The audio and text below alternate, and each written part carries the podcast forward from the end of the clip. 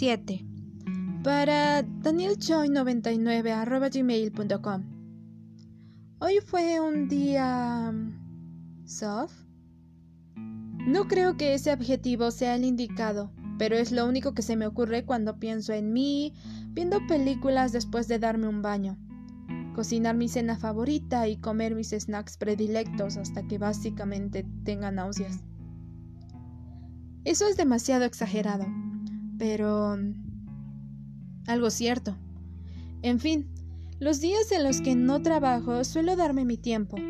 Ya sabes, en vez de salir a algún bar como la mayoría de las personas de mi edad suelen hacer cada fin de semana, me quedo en casa hasta tarde mirando películas que me hacen llorar o gritar tan eufóricamente, provocando que los vecinos se enojen por aquello.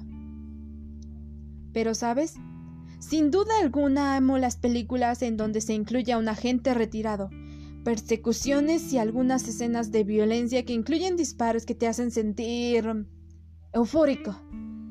Recuerdo que hace un par de semanas miré Nobody y al terminarla me sentí como una verdadera retirada de una de esas organizaciones gubernamentales que te hacen una perfecta máquina de poder. Lo gracioso es que mis vecinos pensaban que en el edificio habitaba alguien de verdadero peligro, porque escucharon los balazos producidos por el largometraje. Hasta llamaron a la policía, la cual llegó para mirar con más detenimiento todo el edificio. Y bueno, terminé explicándole a un agente de la policía las mil y una razones del por qué debería de ver aquella película algo realmente inadecuado y que me hizo pagar una multa por alterar el orden.